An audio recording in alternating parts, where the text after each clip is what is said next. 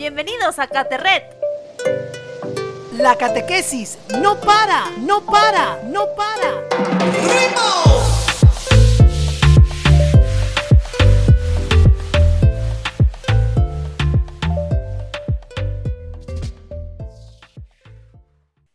Llegamos al último programa del año 2020. Bienvenidos y bienvenidas a Caterret, tu microcatequesis en tiempo de pandemia.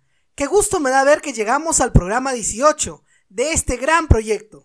Estoy lleno de emociones el día de hoy porque es el final de esta primera parte del proyecto. Hola Dami, ¿qué tal? Hola Bruno y hola a todos. Bueno, como bien lo has dicho Brunito, todo tiene su final, como dice la canción de Héctor Lavoe. La verdad que bastante penita porque ya se acaba, pero hoy es un día para estar contentos. Les comento chicos que hoy estamos haciendo un programa en vivo.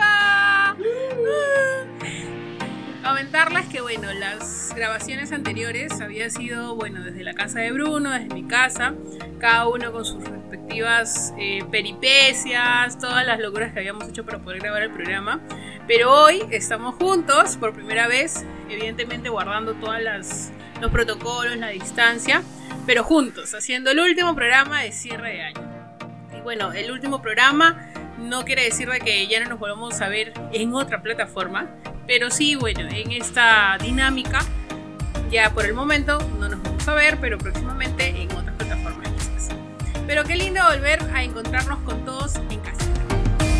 Sí, la verdad que es muy emocionante poder reencontrarse yo supongo que cuando los apóstoles salían a predicar a tierras lejanas y luego se reencontraban en una casa, debe haber sido algo parecido como lo que estamos sintiendo ahora, ¿no? De reencontrarnos.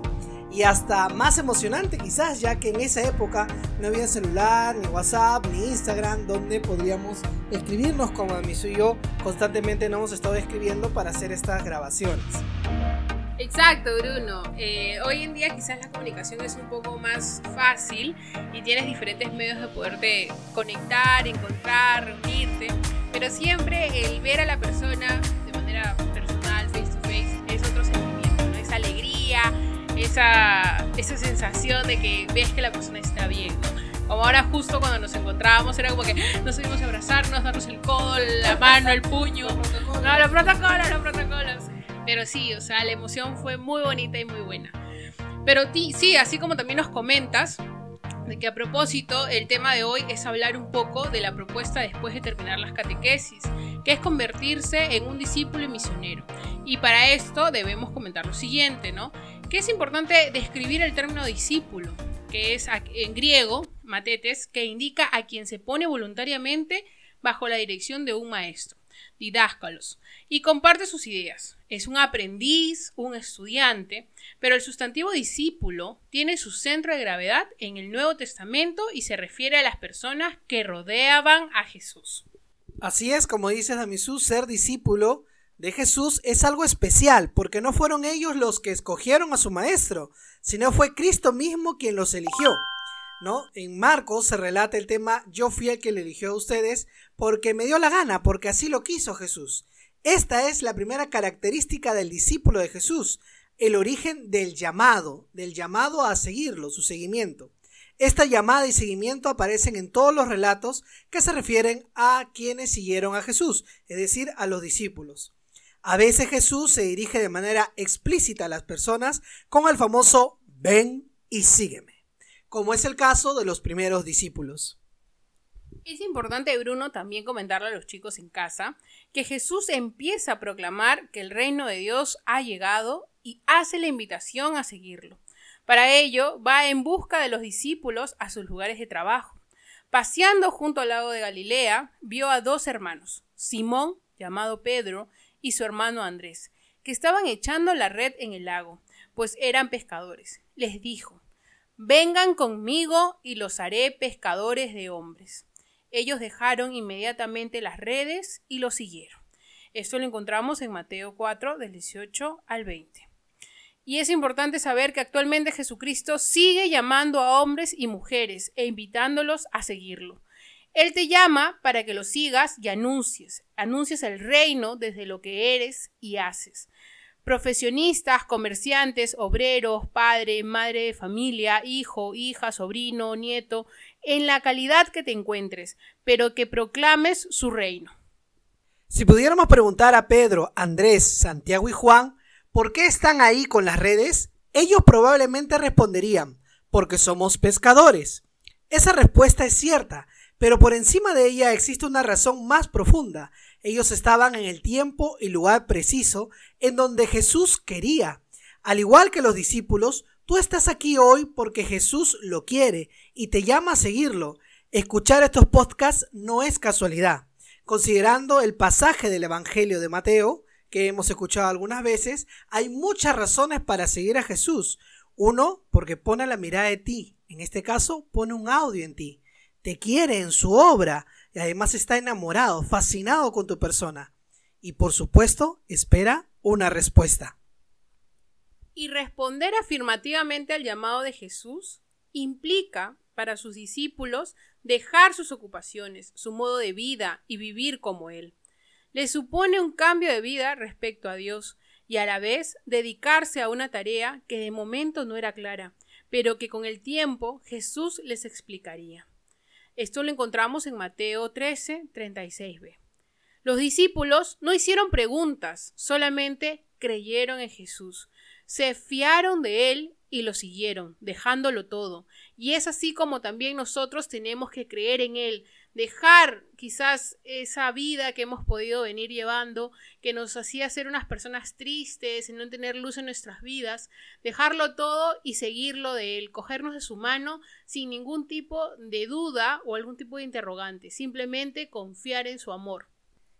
Y sí que fue difícil para los discípulos y seguramente para todos nosotros que seguimos Caterret pero todo lo pudieron resolver porque eran una comunidad de amigos, se querían mucho y se apoyaban. Y eso es lo que ha continuado de generación en generación.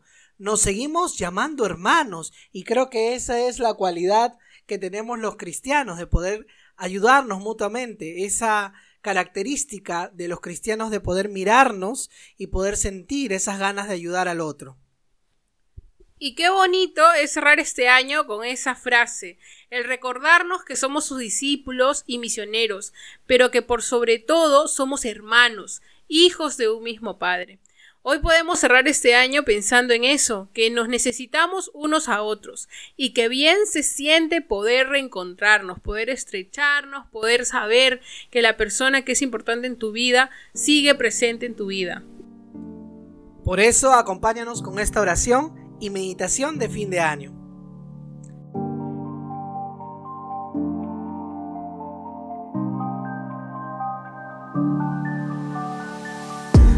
A veces no sabemos mirar, pero hay quien, más allá de una primera mirada, de un juicio rápido, de una etiqueta que te lleva a definir la realidad de manera incompleta, es capaz de ver a las personas. Quien se niega a rendirse quien elige regalar alegría y ternura, quien ve posibilidades donde otros solo ven muros, quien cree en los otros. Esa es la gente que será capaz de amar a corazón abierto. Así es la mirada de Jesús para cada uno. Y tal vez hoy somos invitados a darle una nueva oportunidad a esa mirada. Terminemos rezando la oración que Jesús nos enseñó, el Padre nuestro.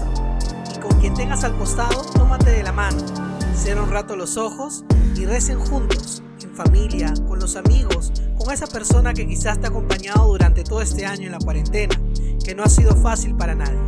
Una vez que terminemos el Padre Nuestro, hacemos la señal de la cruz en el nombre del Padre, del Hijo y del Espíritu Santo. Amén.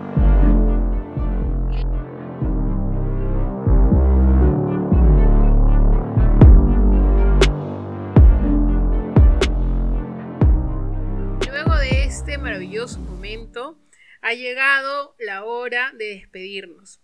Llegamos al final de nuestros programas y nos queremos ir, no sin antes desearles un super año 2021 lleno de muchas bendiciones para todos los que nos escuchan en casa y para toda su familia. Hemos tenido un año bastante difícil, pero tenemos que seguir luchando, tenemos que seguir eh, caminando hacia adelante, pero sobre todo caminar de la mano de Jesús porque su amor es inmenso.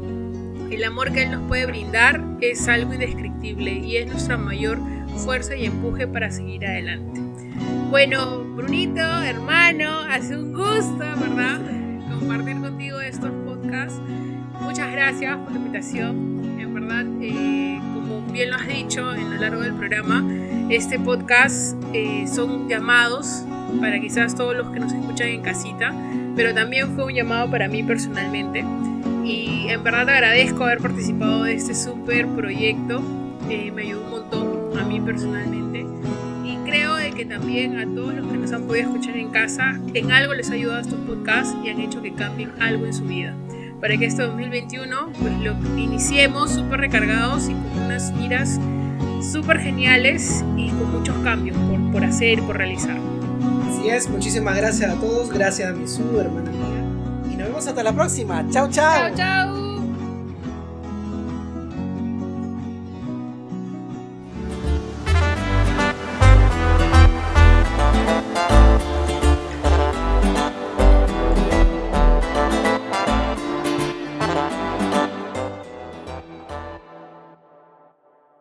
Este programa fue grabado por la Comisión Episcopal de Catequesis y Pastoral Bíblica.